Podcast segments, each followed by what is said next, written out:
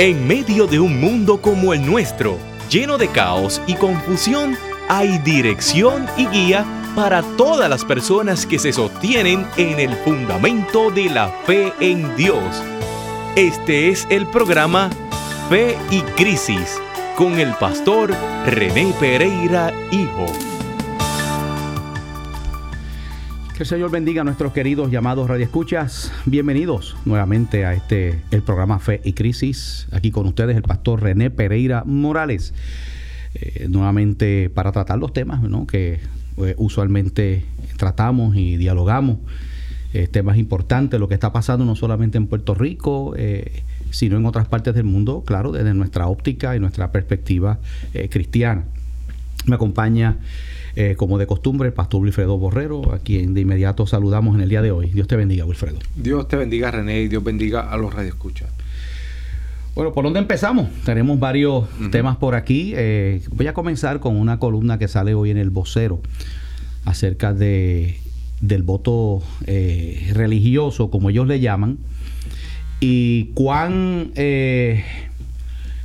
cuán importante o cuán significativo es ese voto, si puede o no cambiar los, ¿no? Eh, las tendencias en unas elecciones. Eh, y quiero, ¿verdad? Eh, esto es a raíz de una entrevista que en el día de ayer me, me, hizo una periodista y que sale publicado en el periódico El Vocero. Y quiero aclarar varias cositas, ¿verdad? Pues ella me hizo varias preguntas y pudiera darse a entender por lo que se lee en la columna eh, que mis expresiones fueron que, que los cristianos que votan en Puerto Rico son 50 mil. Y eso no fue lo que, ¿verdad? Porque ya eh, eh, la pregunta que me hace la periodista es ese, porque estábamos hablando, ¿no? Acerca de ese voto de personas conservadoras cristianas que que buscan o que se inclinan por candidatos que representan sus valores. Porque si hablamos de la cantidad de cristianos que votan en Puerto Rico, pues estamos hablando de... De, una gran mayoría. bueno, sí, claro. por lo menos que se identifiquen como cristianos. Ahora, hay que es importante decir que yo lo he dicho aquí en el programa, que de ese universo de cristianos, tanto católicos como evangélicos, porque vamos a unir, porque hay católicos aquí que votan por candidatos de valores también. Claro. Ahora, eh, muchos de ellos hay que reconocer que votan por sus partidos políticos y eso ha sido, ¿verdad? Algo con lo cual nosotros hemos, lo, hemos eh, dicho en muchas ocasiones. Eh, ella me pidió más o menos que hiciera un cálculo y pues el cálculo que yo hago, que obviamente esa es mi percepción, pudieran ser más o pudieran ser menos, ¿verdad? Es que de esos probablemente qué sé yo, 100 mil cristianos, 150 mil, yo no sé, Wilfred, ¿cuánto? 200 mil. Porque es que es bien difícil, porque es que no hay una estadística que te dice, acá, ¿usted qué va a votar? ¿Usted es cristiano? O sea, te preguntan eso. No, pero viendo nuestra sociedad y, entendiendo que la gran mayoría de nuestra sociedad se identifica como, como cristiano, ¿verdad? Eso lo digo así, ¿verdad? Porque una cosa es tú identificarte como cristiano y otra cosa hacerlo. Pues hay un buen grupo, estamos hablando, yo yo no quiero ser, pero yo creo que más del, por lo menos más del 80% en Puerto Rico se identifica como creyente, como cristiano, creyente cristiano. Claro. Este, y pues de ese grupo, eh, hablando en términos de los practicantes, de aquellos que, que realmente pues buscan que la moral cristiana y toda esa como visión judío-cristiana pues eh, ¿verdad? Se, se, mantenga pues yo creo que yo creo que por lo menos tiene que haber un 60% de, de, del, del pueblo puertorriqueño que piensa de esa manera para mí. Ahora que ese número ha ido bajando hay que aceptarlo René ¿sabes? yo creo que yo creo que yo pienso verdad que en Puerto Rico eh, la secularización eh, ha sido en los últimos 10 años vertiginosa. Entonces, tú notas que eso hace que los políticos se muevan eh, dependiendo, son como las goletas, que se mueven dependiendo el, aire, y en estos momentos pues el aire como que soplara hacia esas, esas hacia esa área. Y hay que ver cómo en estas elecciones ese voto de valores que llamamos, ¿no? De, mire, mire eh, yo quiero definir lo que estoy hablando. Yo estoy hablando de aquellos cristianos que cuando van a votar no votan por preferencia política, sino por las posturas que tienen los candidatos en ciertos issues o ciertos temas que a nosotros los cristianos nos preocupan. La defensa de la vida humana desde el nacimiento, la protección de la libertad religiosa, el derecho a la vida, ¿verdad? Ciertos temas particulares, que hay que reconocer que a los cristianos les preocupan otros temas también, igual, les preocupa la economía, la criminalidad, la, corrupción gubernamental, o sea, porque, porque el cristiano es, es parte de la sociedad. Y yo, ¿verdad? Y yo dije, bueno, pues si vamos a dar un número, pudieran ser, pudieran ser, le dije yo a la periodista, como unos 50 mil personas cristianas que cuando van a votar, votan por esa línea. Y eso obviamente es fácil decir una elección en Puerto Rico. Claro. ¿verdad? De hecho, tengo, la, tengo el artículo aquí, lo voy a leer. el, el, artículo, la periodista se llama Ayesa Díaz Rolón, fue la que me entrevistó, y entrevistó también a otra persona que tiene una posición distinta a la mía, ¿verdad? Evalúan la fuerza electoral del sector religioso. Y dice, el creciente desánimo del sector religioso hacia los partidos políticos tradicionales abona a que los más de 50 mil electores que se estima constituyen esta población, obviamente eso no fue lo que yo dije, yo dije 50 mil electores que yo estimo que son los que votan fuera de líneas partidistas. Exactamente. Sí, que, que, hacen el voto moral que nosotros llamamos. Exacto, eso es lo que yo estoy hablando, ¿verdad? Y, es bueno porque me llamó mi papá, ¿verdad? Y me dijo, mira, porque él fue el primero que yo no lo había leído. Él me llamó tempranito y me dijo, mira, pero, sí, ¿qué es eso? Y yo dije, no, no, no, esto fue lo que yo dije. Pero usted sabe lo que, pues, sabe lo que pasa. Manera, quizá lo entendió de otra manera opten por candidatos conservadores con promesas firmes en temas de derechos reproductivos, libertad religiosa y derechos civiles. Así lo dejó saber el portavoz y pastor de Puerto Rico por la familia, René Pereira, quien admitió al vocero que los creyentes se sienten utilizados por la administración del Partido Nuevo Progresista, que incumplió con muchas de las promesas que hicieron durante la campaña política. Eso es verdad. Esa, es la realidad. Además, opinó que el sector religioso, que estima es de al menos 50 mil electores, es una fuerza política. Eso no fue lo que yo dije, ¿verdad? Eh, pero ya lo aclaré para las próximas elecciones. Al igual que en otros sectores del país hay una decepción sumamente grande en el sector creyente con los partidos tradicionales. Tradicionalmente el sector conservador de los creyentes había visto una tendencia del Partido Popular Democrático de moverse a la izquierda y había encontrado en el PNP una mayoría de candidatos y un partido que era más afín con esos reclamos o luchas. Pero lamentablemente los nuevos progresistas hicieron un compromiso y nunca lo cumplieron, manifestó. Pereira criticó, por ejemplo, la ley de adopción que impulsó el presidente de la Cámara, Carlos Johnny Méndez, que permite a las personas del mismo sexo adopten menores. Los cambios que hizo el Senado al proyecto del nuevo Código Civil, el freno de la legislatura a proyectos que limitaban el derecho al aborto, incumplimiento del entonces gobernador Ricardo Rosselló con la controvertible medida de libertad religiosa. Ante esa realidad hay una decepción bien grande con el PNP y están tratando de inscribir el partido Proyecto Dignidad que lo preside el doctor César Vázquez, que ha sido uno de los líderes vocales del sector creyente conservador. Y le faltan creo que entre 10 a 12 mil endosos pero hay un sector del pueblo creyente que se resiste a esto de un nuevo partido y se ha hecho muy difícil conseguir esos endosos. Dijo que si finalmente Proyecto Dignidad no logra inscribirse, el sector creyente optaría por candidatos firmes en la postura pro familia. Si no hubiera esa opción a nivel ejecutivo y para comisaría residente, no hay nada que buscar para el sector conservador. Sería concentrarse en unos candidatos a la legislatura y de lograr inscribirse a ese partido ya habría otra opción y eso le restaría bastantes votos al PNP, sostuvo. Mientras tanto, el experto en derechos civiles, Opaldo Bulgo, que ese es pro gay, pro aborto, pues yo sé, yo sé quién es él, ¿verdad? ¿Qué, qué tú crees que va a decir, Wilfred? Pues, pues imagínate, no, ¿Qué tú crees que va a decir? ¿Ah? Los votos insignificantes. Sí, claro, ellos van a minimizar. Entonces llevan cuatro, eh, la feminista, llevan cuatro gatos allí, eh, Cani García no llevó ni 100 personas allí. Bueno, Milton estuvo, que de hecho está aquí este, conectado, por ahí. Saludamos al pastor Milton Picón, él estuvo y él vio y dice, allí no había más de 75 personas, ¿verdad?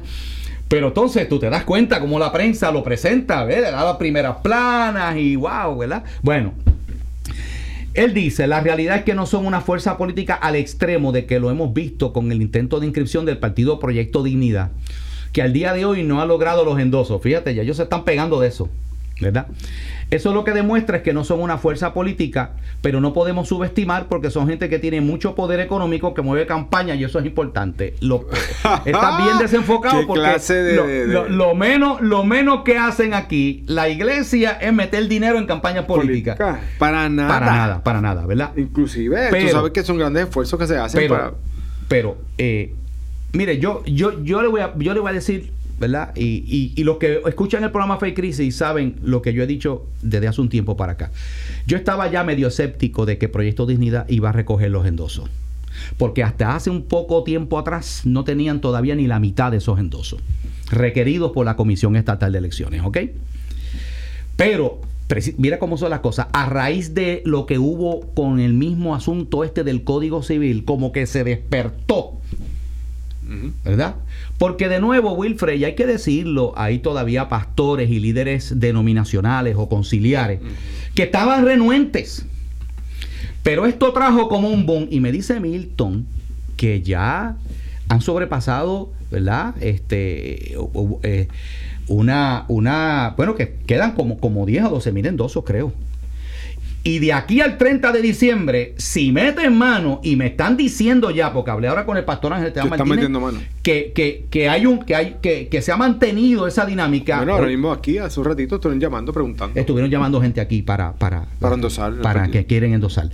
Eh, y tengo entendido que parece ser que algunos líderes conciliares, la misma base le ha dicho, mira, ¿qué vamos a hacer con esto? Oiga, porque sería una vergüenza que Victoria Ciudadana que ya prácticamente o, ya lo, lograron o están a, ¿cómo dicen? A punto de caramelo por, lograr los endosos y, el, partido que, representa mejor nuestros valores y que, lo que lo lideran son gente que ha dado la lucha por nuestros valores en Puerto Rico, como el doctor César Vázquez, como, como Milton Picón, que está trabajando allí también junto con ellos, García Resach, el licenciado Juan Frontera y muchos otros más, ¿verdad? Pastor Ángel Esteban y otros. Oye, sería, sería penoso que no lograra, ¿verdad? Porque mira ya lo que están diciendo esta gente. No, yo, yo te digo algo. Eh, sería un mensaje contundente, René, a los políticos oh, y al pueblo de Puerto Rico de, la capacidad este, política que tiene también el, sector religioso. Y cuando digo capacidad política, mi hermano, no, no, sáquese de la esa, esa definición de política, ¿verdad? Que, tradicionalmente viene a la cabeza, ¿no? Cuando decimos política es esa, e, e, esa, esa arte de gobernar, ese Mira, la realidad es que tenemos, el pueblo cristiano en Puerto Rico tiene muchas personas que pueden dar mucho a Puerto Rico. Lo que pasa es que ahora es que, ¿verdad? Algunos están decidiendo este, bueno, entrar a, ese ruedo. Es que todavía hay gente que no entiende, o sea, es, es que el diablo, el diablo es tan astuto que ha logrado convencer a muchos cristianos de que, de que los espacios donde se establecen política pública y se toman decisiones importantes, los cristianos no deben estar en esos espacios. Que lo llene el diablo, pero que no lo llenen los, los hijos del reino. Oye, pero ¿qué es eso? Disparate. ¿Qué es eso? O sea, mire, todo espacio que tú le dejas abierto al enemigo, el enemigo se encarga de llenarlo bien chévere y lo llena con gente que se levanta contra el pueblo de Dios. O sea, ¿cómo es eso que nosotros no vamos a...? Bueno, pero eso, eso es harina de otro costal. Milton nos escribe, saludos Milton, otra vez, y se lo leí muy bueno el, el artículo, ¿verdad? Pone en el mapa de los medios seculares al proyecto Dignidad. Ayuda en este último empuje por recoger los endosos restantes para dejar inscrito a Dignidad. Y esperamos, Milton, que eso sea así, mi hermano. Seguimos dando la lucha. Sonia Colón dice, los pastores deben orientar a los hermanos sobre el proyecto Dignidad. Mira, Sonia, tienes toda la razón. ¿Sabe cuál es el problema? Que hay pastores que no solo no orientan con Proyecto de Dignidad, no orientan a la iglesia con relación a, las cosas que están pasando en nuestro país y que nos afectan a los cristianos, que afectan a los papás que tienen hijos allí en su iglesia. Decisiones importantes que minan nuestras luchas y nuestras batallas por la libertad religiosa y por los valores que nosotros defendemos. Entonces, no, e, eso no lo tocan, ¿verdad? No, eso no lo tocan, ni con una vara de, de, de 100 pies. Bueno, Seguimos por aquí, sigo leyendo el artículo. Eh, dice, ¿verdad? Dice este señor, Osvaldo Burgos, que la realidad es que, ¿verdad? La iglesia no es una fuerza política al extremo de que lo hemos visto. Y la razón que él da es que, porque no han logrado inscribir el proyecto Dignidad, no han logrado los endosos, ¿verdad? Eh, Burgos opinó que el sector religioso está muy desacreditado por discursos que se acercan al odio contra la comunidad LGBT. Hmm. Eso es lo que ellos siempre dicen. No, no me. Como nosotros no avalamos su agenda, y no estamos de acuerdo con lo que ellos quieren meter en nuestras escuelas y lo que ellos le quieren enseñar a nuestros hijos, como no, está, como no aceptamos eso, y como ellos enfocan la sexualidad humana y como ellos enfocan lo que es la familia y todas estas cosas, que son temas bíblicos. Yo quiero que usted sepa que ellos no están tomando temas, ellos no están tocando asuntos que no nos afectan. Claro que nos afectan. ¿Usted no se acuerda cuando hace poco tuvimos que dar una pelea, hace unos años atrás, para detener lo de, que lo quiere meter ahora, ya Miguel Romero dijo que lo va a meter, eh, que, quiere ser candidato, eh, que es candidato, ¿no? Para, para, para este eh, alcalde de San Juan. Ya dijo que va a meter perspectiva de género en todas las escuelas de San Juan. Wow. ¿Ok? Eso vamos después. esas cosas nos afectan a nosotros. Porque el que esté pensando por ahí, que hay gente que lo piensa, Wilfred, y amigos Radio Escucha, el que esté pensando por ahí, Nah, si mira los gays allá, pastor, que vivan su vida, yo que sé que ya sí quieren ellos hacer eso. Pero es que esto no se trata de lo, de lo que ellos quieren hacer, la privacidad. Es que la agenda de esta gente es cambiarle los valores a la sociedad e ir contra el derecho de los padres a educar sus hijos e ir más allá. Escúchame bien, esto no me lo estoy inventando porque ya esto la, ya esa agenda como, como la tienen adelantada en otros sitios, ya uno sabe lo que hay. Quieren ir hasta contra lo que tú predicas en las iglesias, que tú no prediques ciertas cosas que la Biblia enseña porque ellos lo porque ellos dicen que la Biblia de por sí es una Biblia que su discurso es de odio. Sí.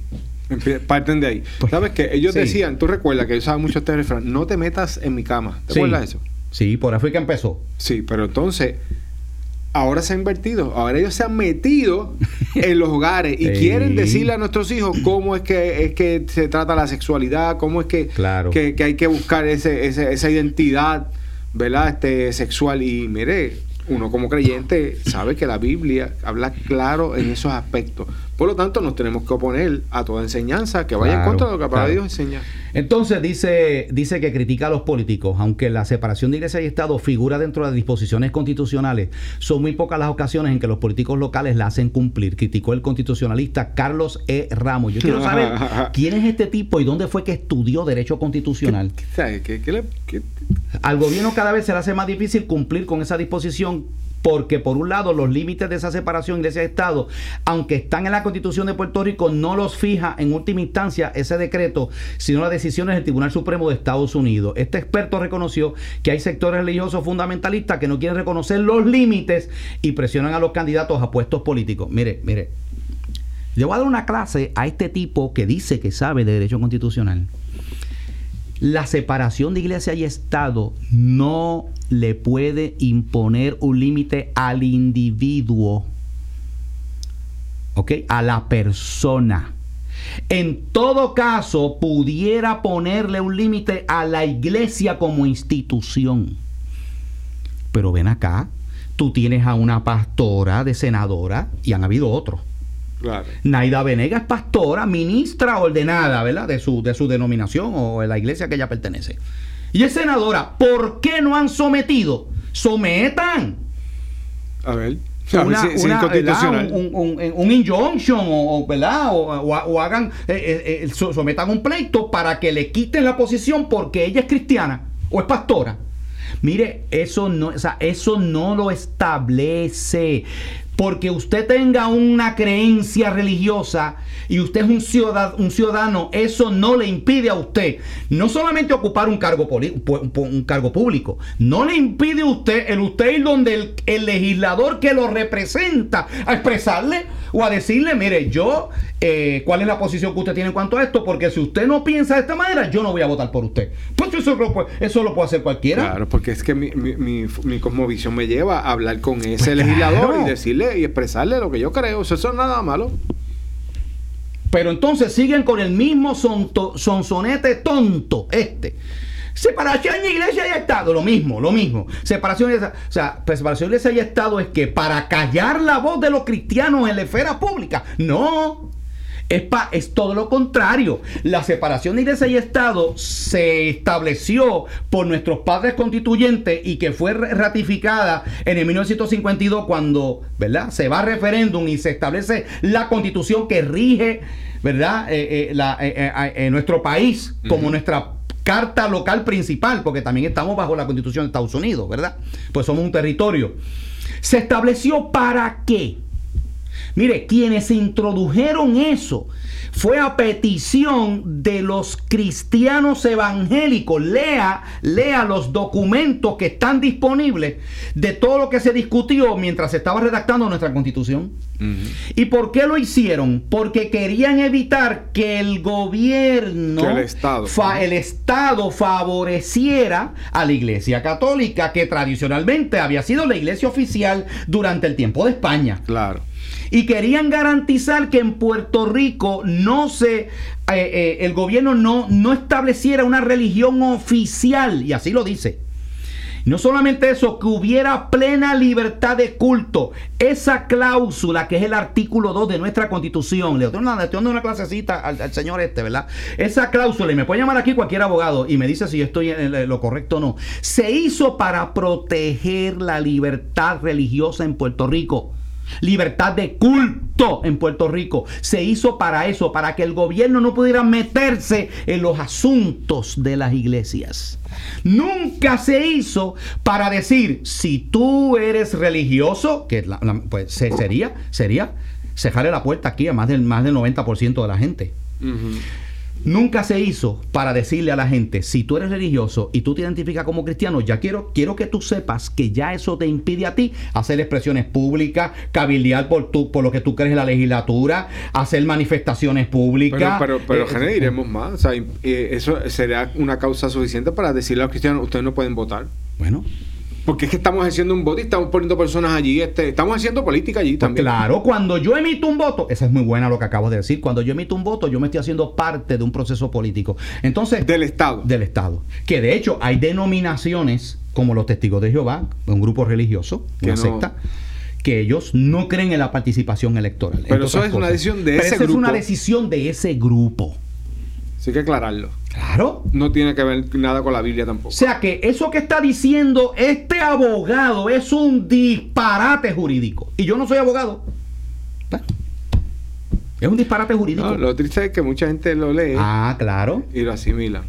Y dice, mire, es verdad. Y se, se sigue repitiendo. El mismo disparate lo sigue repitiendo. Entonces yo me pregunto, venga acá, si usted, si eso es así como él dice, vu- vuelvo a leer lo que, vuelvo a leer lo que dice aquí. Vuelvo a leer lo que dice aquí.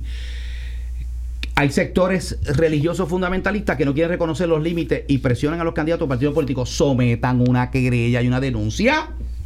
¿Verdad? Eso hace rato, pero. Pues claro, mire, yo someto una denuncia porque a los pastores y a los cristianos no se le puede permitir En- entrar, entrar en el Capitolio. entrar en el Capitolio y visitar a sus representantes y senadores para defender lo que ellos creen. Háganlo, yo le, mire, yo los reto y lo estoy haciendo públicamente aquí en Fake Crisis. Yo los reto a que lo hagan, vayan a la corte, vayan a, vayan a, a- cualquier tribunal de justicia, sometan, le van, lleven un caso, vamos a ver si el gas pela, vamos a ver.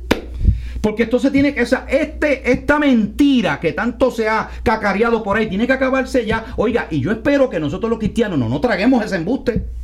Sí, porque hay, hay unos que se lo creen. Sí. Hay unos que por ahí escuchan a un supuesto experto en el área decir tres, tres disparates. Ah, sí, verdad, mira, lo digo. Claro. Usted tiene que, usted tiene que enterarse, de prepararse y leer. Por eso es que el- el- se aplica a lo que dice. Este, la palabra que mi pueblo perece por falta de conocimiento. En este caso, el pueblo cristiano está sufriendo las consecuencias porque hay cosas que no las conocen. Mira, Wilfer, la mejor prueba de que ellos están mintiendo y lo que dice este abogado constitucionalista, el nombre de él aquí otra vez, eh, se llama eh, Carlos E. Ramos. La mejor prueba de lo que él está diciendo es que no ha habido en Puerto Rico un- una sola denuncia para decir que aquí se está violando la constitución cuando juramentó la pastora Naida Venegas, por ejemplo. Claro. ¿No se está, no se está violando la constitución? Yo estoy seguro que algunos quizás lo, lo ponderaron a ver si Pero podían por- de alguna manera. Pero ¿por qué no lo han hecho? O sea, si Porque es no verdad, tiene- no si tiene base jurídica. Porque no tiene base jurídica. Ah. Porque se le va, en, la primera corte que sometan eso, el juez se le va a girar la cara.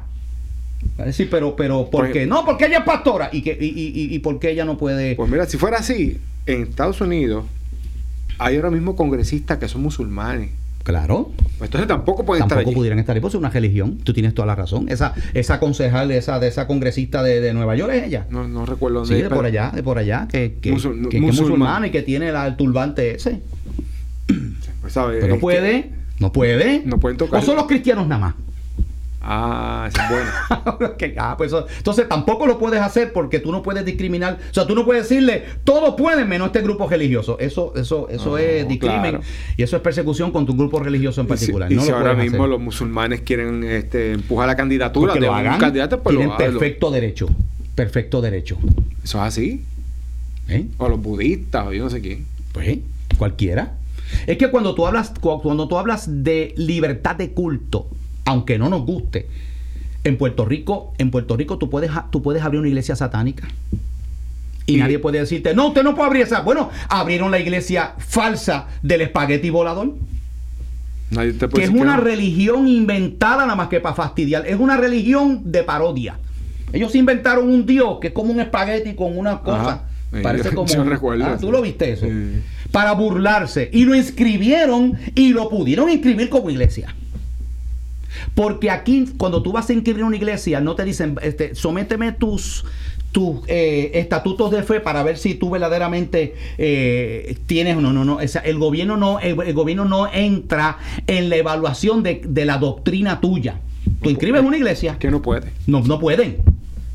Ha impedido por, por- precisamente por, Por- la eh, constitución. eso sí que lo impide. La, o sea, el Estado no puede decir mañana, el gobierno de Puerto Rico no puede decir mañana, bueno, nosotros vamos a establecer unas cláusulas de fe que tiene que tener una iglesia, que lo han hecho en otros países. Y eso lo hace. ¿eh? Y si tú no cumples, por ejemplo, toda iglesia en Puerto Rico tiene que, te- que creer en un Dios, Padre, Hijo, Espíritu Santo, bien básico. Tiene que creer que Jesucristo murió en la cruz. Tiene que creer, o sea, eso el Estado no lo puede hacer porque el Estado está entrando en materia de fe. Eso se da en países como China. ¿Sí?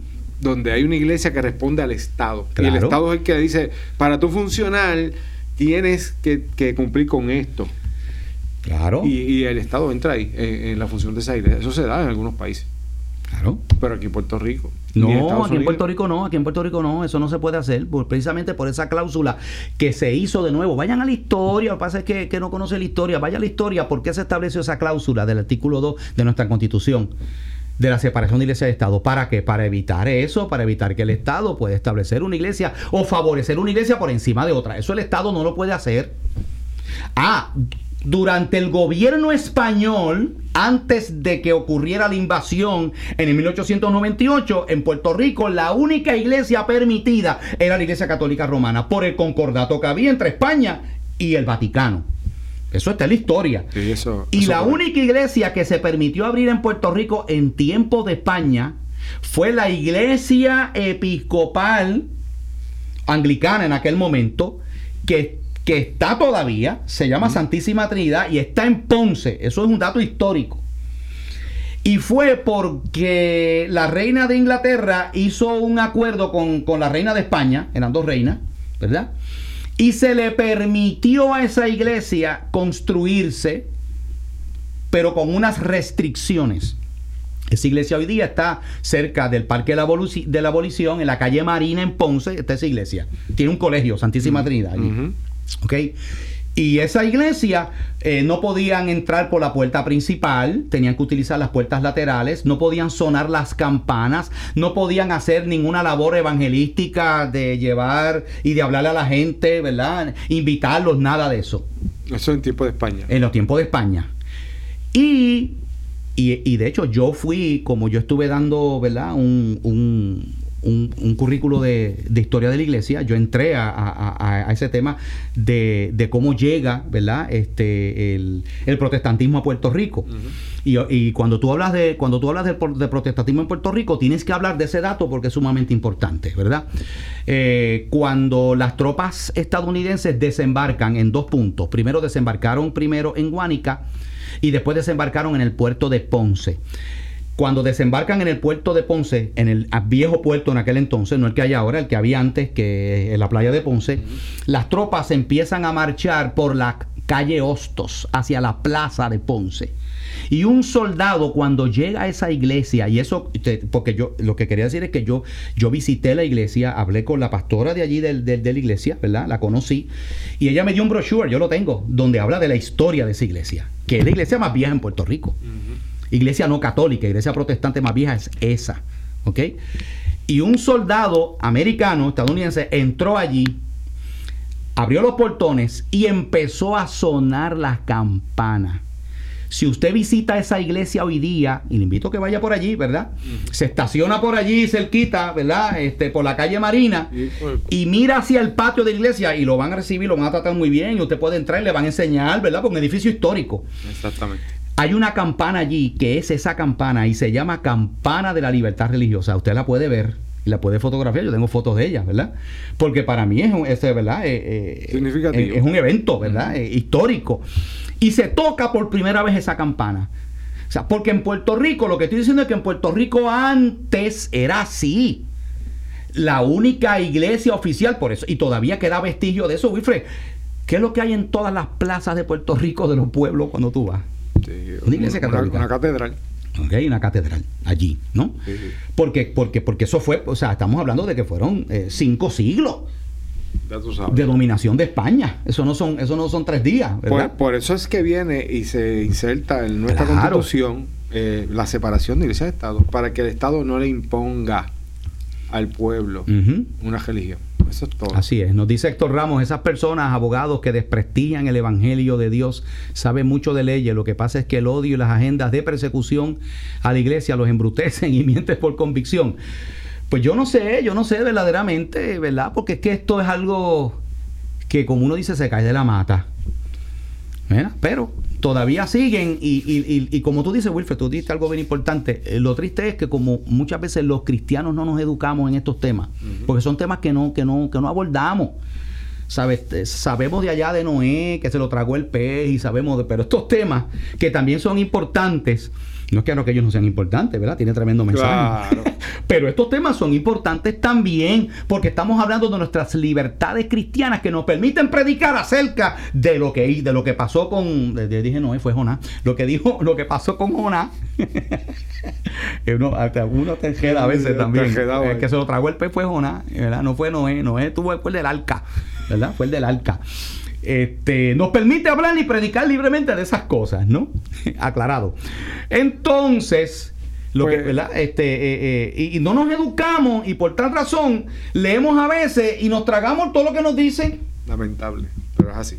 La mayoría, por eso es que quizás eh, lo que empezamos, ¿verdad? como comenzamos el programa, quizás Proyecto Dignidad todavía no ha alcanzado todos esos votos porque hay unos que yo creo cristianos que todavía no entienden. Están cerrados a algunas cosas. No entienden estas cosas que hemos estado Sí, porque, porque todo el tiempo he dicho, espérate, espérate, espérate, pero no, no, no. Cuidado, cuidado, cuidado. O sea, eso no puede haber. Los cristianos no pueden formar un partido político en Puerto Rico. ¿Y por qué no? Venga, acá, si es así, ¿por qué la Comisión Estatal de Elecciones? Es que vamos a la prueba. ¿Por qué la Comisión Estatal de Elecciones, cuando fue allí el doctor César Vázquez, que es un líder pastoreó, ¿verdad? Aunque no está ejerciendo su labor pastoral, pero además de ser médico, pastor de la catacumba de, de, de, Bayamón. ¿Ok? Vocal reconocido, fue portavoz de Puerto Rico para la familia. O sea, César no es un desconocido.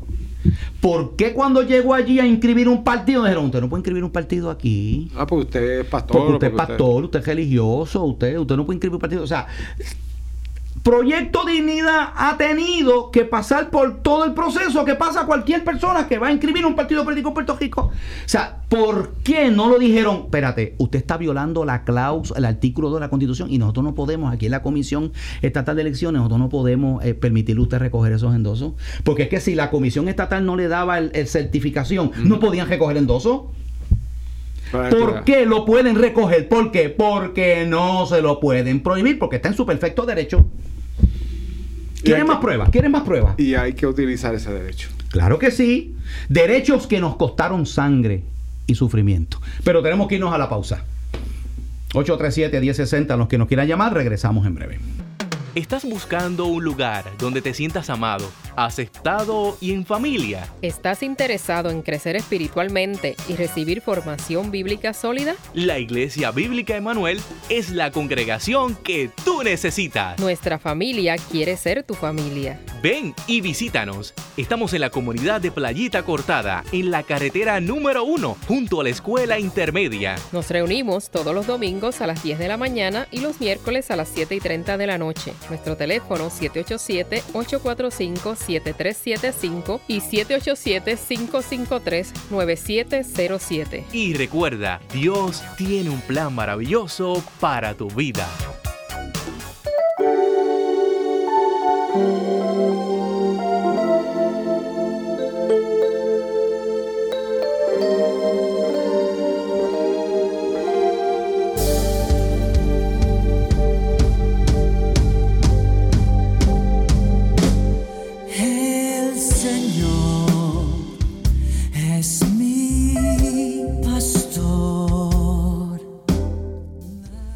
Vuelta con ustedes aquí al programa Fe y Cris Wilfred estaba viendo eh, qué le pasa a Wanda Vázquez. Pues primero, de cosa, o sea, Wanda Vázquez tiene como al país entero en ese juego de que voy, o te- te acuerdas de ese personaje de, de- de- creo que era el chavo del 8 o algo, que decía, sí lo hago, ¿tú te acuerdas?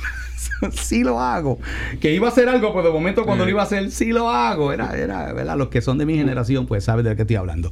El asunto es que primero ella dijo que no iba en ningún momento, ¿verdad? A, a endosar este ninguna, ¿verdad? Que, que ella no iba, perdón, a correr, ni con que no interesaba. Pero entonces, eh, ahora deja entrever la posibilidad de que radique una candidatura, según han informado varios medios. Estoy leyendo aquí primera hora, precisamente de hoy, dice, cuando se le hizo preguntas, Vázquez dijo sentirse honrada por los pedidos a favor de tomar ese paso y aseguró que está escuchando al pueblo y sus reclamos. Con todo lo que ha trascendido últimamente, ciertamente mi compromiso, como siempre lo he dicho, era pasado por un año y medio. Yo no puedo despejar ni pasar por alto los reclamos públicos y reclamos personales de mucha gente para que eso sea una para que yo sea una candidata en el 2020 y eso lo sabe todo el mundo porque ha salido públicamente comentó. ¿Ok? Así que no lo ha dicho categóricamente, pero está ahí. Jugando con la posibilidad. ¿Será que está probando la, eso le llaman como probar las aguas? Déjame ver. Y eso puede ser que esté en esa y como pues quizás se ha sentido, eh, ¿verdad? Este, cómoda en la, el- en la posición que está que ha asumido, pues quizás dice, "Mira, yo puedo, yo puedo trabajar con esto. Porque créeme que, que, que gobernar, si no, si no se te ha hecho fácil, yo creo que lo pensarías 10 veces antes de volver a hacerlo. Sí. Pero parece que ella, pues, la situación la ha manejado, ¿ve? Y entiende que la está manejando y quizás... pues, Pero lo que pasa es que la. Eh, ¿Qué te digo? El, el momento en que le ha tocado Wanda Vázquez asumir esa posición, ella no lo puede comparar con lo que sería este, prevalecer en, en claro. en unas elecciones. Porque se han dado unas circunstancias particulares donde ella, pues, este proceso no ha sido tan, ¿verdad? Tan, tan fuerte. Tan turbulento. sí, tan turbulento. Sí, porque llegar a la gobernación Puerto Rico, Sí. con, con- como es la política puertorri- puertorriqueña, eso es. Eso está heavy. Claro. Pero si se, si se lanza, va a probar. Bueno, vamos Va a ver. probar lo que, Vamos a ver. Lo que, lo que es eso. René, hablando, ¿verdad? De- eh, ¿Qué tienes por ahí, comentábamos comentábamos de, de, ¿verdad? de, de esta Sí. Conmovisión que tienen las personas este, con respecto a la política y, y el cristianismo o la religión. Y yo no sé si tú comentaste, en Protestante Digital salió hace unos días este, una noticia que dice que 6 de cada 10 estadounidenses quieren que no se mezcle religión y política. 6 de cada 10. O sea, Ujú. Estamos hablando que es un buen por ciento, un, por ciento, un 55% considera que la religión puede hacer más bien que mal en la sociedad. Y estamos hablando que esto lo hace Pew Research. Sí, que es bastante Este, confiable. eh, sí, este, a, a un año de las elecciones en Bueno, Estados Unidos. La pregunta es, ¿verdad? Y, y vas a abundar más en eso, pero la, la- la pregunta es, porque yo no he visto el cuestionario como tal, qué preguntas se le hicieron a la gente. ¿a qué se refiere la gente con mezclar religión y política? ¿Se referirá, por ejemplo, a que un pastor utilice el púlpito para hablar de cosas políticas? Pues vamos a ver, aquí dice, ¿verdad? Este, según este, esta entidad, un 63% de los estadounidenses afirman que las iglesias y, y otros centros de culto deberían mantenerse al margen de cuestiones Ah. políticas. El porcentaje crece hasta el 76% cuando se trata de quienes piensan que durante la campaña electoral las congregaciones no deberían manifestarse a favor de ningún candidato. Ay, fíjate, que estamos hablando congregaciones, ¿qué menciona? Iglesias. ¿Ok? No está, o sea, está hablando de la institución religiosa. Es como si ahora, por ejemplo, yo soy pastor de la Iglesia Bíblica Manuel. Pero yo, pero yo soy presidente de Puerto Rico por la familia. Yo hago expresiones públicas como, como creyente en la esfera pública y defiendo unas cosas. Pero los que escuchan por Facebook, que muchas veces los transmitimos, lo que yo predico, lo que nosotros enseñamos, entonces enseñamos Biblia en la iglesia, la palabra de Dios. Usted va a la iglesia, usted no va a estar escuchando. No va a escuchar lo mismo que usted escucha aquí en Fake Crisis, por ejemplo. Sí, en momentos dados se hacen ¿verdad? unos llamados, Claro. unas exhortaciones, pero, Pero yo lo hago que en mi carácter como pastor. Como Pero pastor. usted, lo que quiero decir es que usted no va a ver la iglesia bíblica Emanuel como iglesia haciendo una proclama. Nosotros, los miembros de la iglesia bíblica Emanuel, en Playita Cortada, Santa Isabel, hemos decidido que vamos a endosar los. No, Eso no- nunca se ha hecho no. y nunca lo vamos a hacer. porque eh, inclusive dentro de nuestra congregación, René, tú sabes muy bien que allí hay gente que piensa quizás diferente a nosotros y votan por candidatos que ellos quieren, pero están allí, ¿ves? Porque ellos saben que nosotros obviamente eh, respondemos a, a- a la verdad que se habla o, o enseña la palabra de Dios.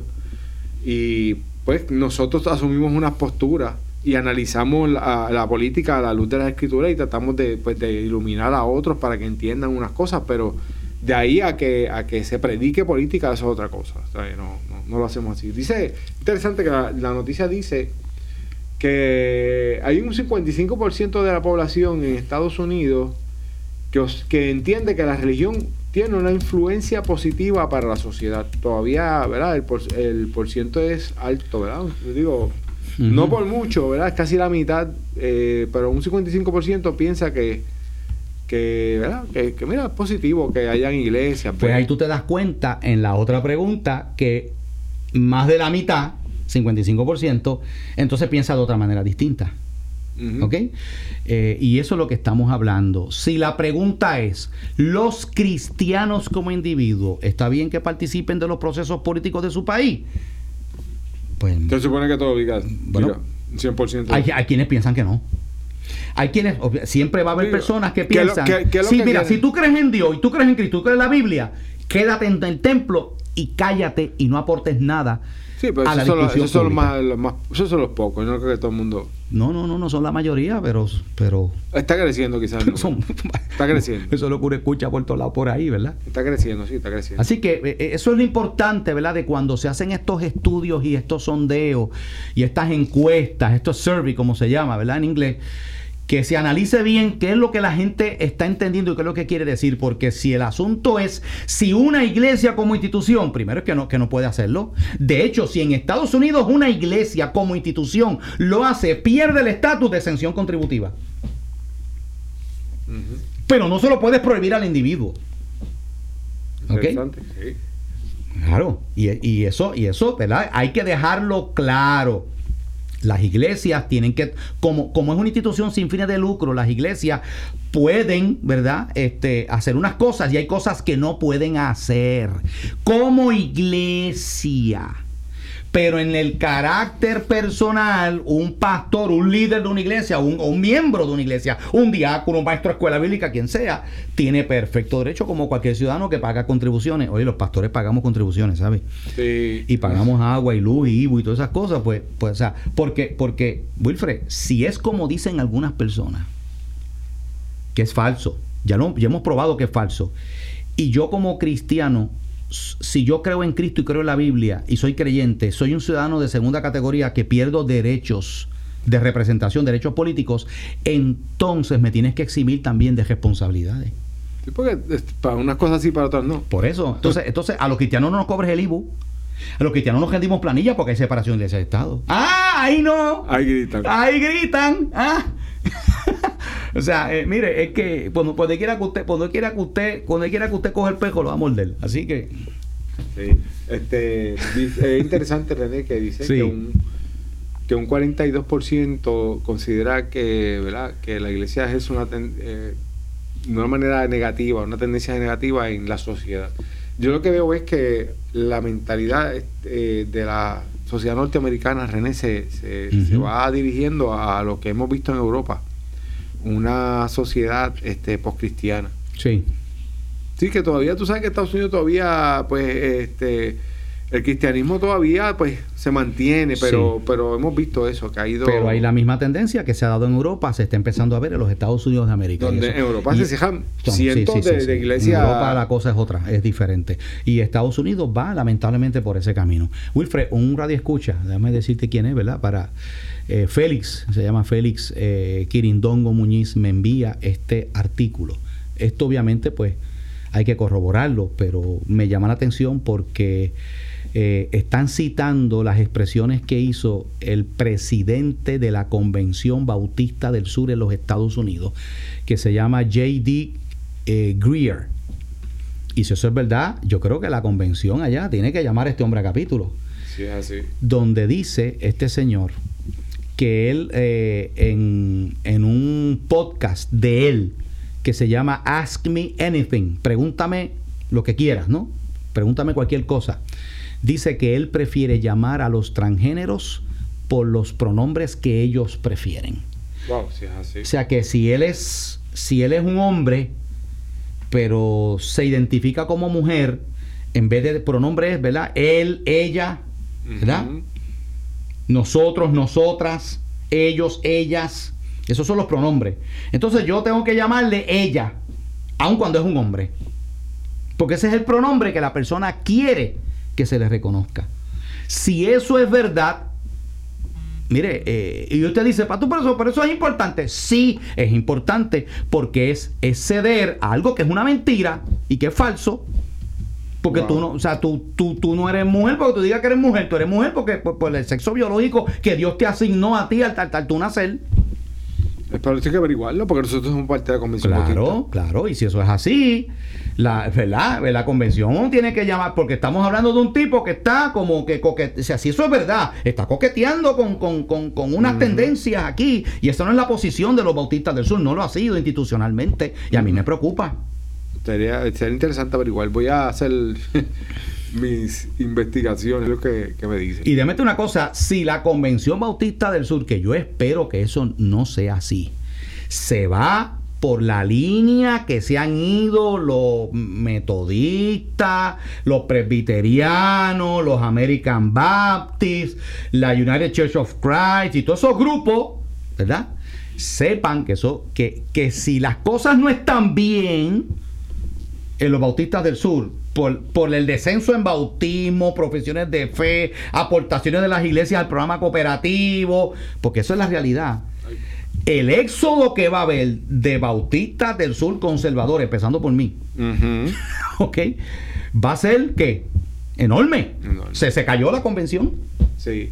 que es la más grande de los Estados Unidos. Precisamente ahorita René Ajá. estaba, yo lo compartí en mi página de Facebook. Este, yo no sé si tú conoces esa parte de la historia del gran predicador Charles Spurgeon. Charles Spurgeon, en los últimos nueve meses de su vida, la, la peor batalla que tuvo, según estaba leyendo, este, era eh, contra los teólogos liberales que se levantaron en en, la convención bautista donde él estaba. Sí. Y él tuvo que esto Él se y separó. separándose. Él se separó de ellos. Terminó separándose, Sí, literal. Porque él era conservador de sus posiciones. Y en ese momento, ok, pero Literal. y cuando hablamos de la teología liberal, Wilfred, no es de lo que hay ahora. Esos liberales del siglo XIX era que estaban empezando. Sí, que no con- eran, no eran tan no, liberales no, no, como no, no, estaban empezando con cuestionar ciertas cosas de la Biblia, pero pues pero yo no un tipo radical. Sí. ¿Entiendes? Eso es así. Wilfred, eh, también una noticia que, ¿verdad? Que, que nos preocupa. Ya hablando de otro tema, es la eh, la línea de cruceros Royal Caribbean eh, canceló decenas de cruceros en Puerto Rico que harían paradas entre el año 2020 y 2021.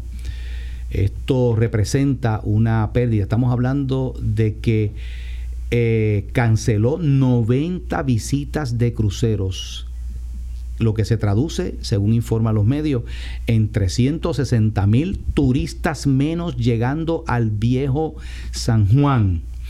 El impacto económico que esto traería es de una pérdida de 44 millones, obviamente aproximadamente, que dejarían de entrar a la economía de Puerto Rico.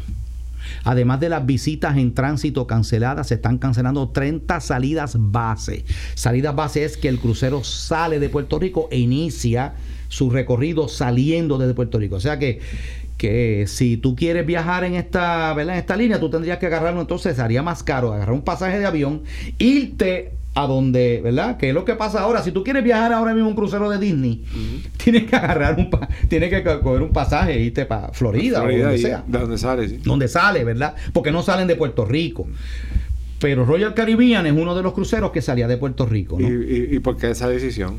¿No explican? Pues no explican por qué la decisión. Este, uno de los barcos afectados por esta decisión es el Freedom of the Seas, que tanto gusta a la isla. Los cruceros Allure of the Seas y Symphony of the Seas, que tienen capacidad para sobre 6.000 pasajeros, también cancelaron sus paradas en la isla para el año 2020. Qué fuerte. ¿Dónde okay, este, mira, y eh, estaba escuchando algunos, ¿verdad? Personas analizando esto esta mañana y estaban diciendo que puede ser una presión que están haciendo, ¿verdad? Para buscar quizás algunos beneficios, beneficios, más, más mejores condiciones, ¿verdad? Para, para todas estas cosas. No se sabe. ¿Pero ya es oficial o...? Sí, bueno. ¿Ya, cancelaron eso oficial? sí, ya, ya lo informaron. Pero pues esto, yo me imagino que si el gobierno hace una oferta buena y tentadora, ¿verdad? Para por lo menos rescatar algo, pues, pues pudieran estar revirtiendo eso, pero, pero por ahora son, estamos hablando de que eh, todavía hay empresas importantes como Carnival que no se han expresado, por lo que el efecto de estas cantidades puede llegar a los 500 mil pasajeros. Están diciendo que esto pudiera luego. Eh, escuché a alguien diciendo que esto tiene que ver con, también se lo están achacando a las protestas y problemas que hubo, que tuvieron los cruceros que cancelar, algunos, ¿te acuerdas? Cuando lo del verano, hubo cruceros que estaban destinados para llegar a Puerto Rico y tuvieron que irse a otras islas porque el clima de Puerto Rico, eh, políticamente hablando, la, ¿verdad? las calles, tú no vas a echar chojo de turistas allí que una pedra, un adoquín por la, por la cabeza uno, ¿verdad? Eh, y eso, eso trajo este, y que pudiera ser, pero eso, eso tampoco se ha confirmado, ¿no? No, es, triste ¿verdad? escuchar esa noticia. Sí, yo no lo había en medio escuchado. de la crisis económica. En medio de la situación económica que, que enfrenta el país, escuchar que ah, se, se perdería ¿verdad? Tanta, tanta economía en, en ya, ya eso ya, 2020. Sí, ahora mismo, para el año que viene. Wow. Ojalá que, ¿verdad? Y eso se une a al cierre de, de, los Sears, por ejemplo, en Puerto Rico y algunos Kmart también que van a, que van a estar cerrando, dejando empleados que llevan años allí en la calle. La situación económica en Puerto Rico este, sigue estando en, en una eh, eh, condición precaria, ¿no? Eh, y pues, vamos a ver. Lo triste, Wilfred, es que uno no ve todavía que haya un plan. O sea, sigue, la, sigue el tirijal y la pelea con la Junta, pero ¿dónde está el programa de recuperación. No solamente, ¿verdad? o sea, eh, eh, eh, que tú no ves aquí en Puerto Rico que haya como un, intento serio de cómo vamos, cómo vamos a, incentivar nuestra economía los empleos, ¿verdad? Para que, para que atraer, por ejemplo, ¿qué, ¿qué, podemos hacer para atraer? Pues mira, se va a se va eso, pero, pero, pero pues puedes traer otro, inversionistas que vengan a Puerto Rico. Y no solamente los de afuera. ¿Qué vas a hacer para estimular el inversionista local? Y el pequeño comerciante también. Mira, Wilfred, ahora mismo hay, hay negocios cerrando porque las rentas en los centros comerciales están tan altas para el margen de ganancias que tú tienes. Porque la gente también está aguantada, la gente no está gastando. Yo hablé con una persona, un, un, comerciante, ¿verdad? amigo mío, conozco, me dice, pastor, no es como antes A- ahora la gente, obviamente, porque la inseguridad económica, este Lo clima de eso, inseguridad, la gente dice, espérate, ¿sabes? Yo no sé, yo, o sea, eh, No puedo gastar todo lo que tengo. Claro, porque yo no sé si voy a tener, si me, si, si me, me- me despiden o, o lo que puede pasar más adelante. Hay una preocupación en el puertorriqueño que se está dejando ver en el comportamiento y ahora más en las ventas navideñas. Así es. Seguimos orando, ¿verdad? Por toda esta situación. Claro, tenemos que despedirnos. Con esto finalizamos el programa de hoy. Como siempre, gracias a los que nos han sintonizado. Un abrazo, el Señor les bendiga. Ya estaremos con ustedes la próxima semana, si el Señor lo. Perdón, mañana. Mañana, mañana todavía, ¿verdad? Ya las millas yo. De hecho, no quiero que se me olvide, rapidito. Eh, esta semana es aniversario 35 de la Iglesia Bíblica Emanuel. Comenzando el, el jueves Sí, a las 5 tenemos a.m. y hemos invitado a nuestros vecinos de Playita Cortada que vengan a desayunar con nosotros, ¿verdad? Sí, claro. Y va a haber música, ¿verdad? Navideña, cristiana, nos vamos a Vamos gozar a- allí. vamos a adorar al Señor Y allí. el domingo a las 10 de la mañana tenemos nuestro culto de aniversario y el predicador va a ser mi papá, el pastor René Pereira Padre. Así es, Estará llevando la 35 palabra. aniversario. Nos despedimos. Será hasta mañana. Que el Señor les bendiga. Dios les bendiga. Escucha el programa Fe y Crisis de 10 a 11 de la mañana por WCGB. Y recuerda, la fe vence la crisis.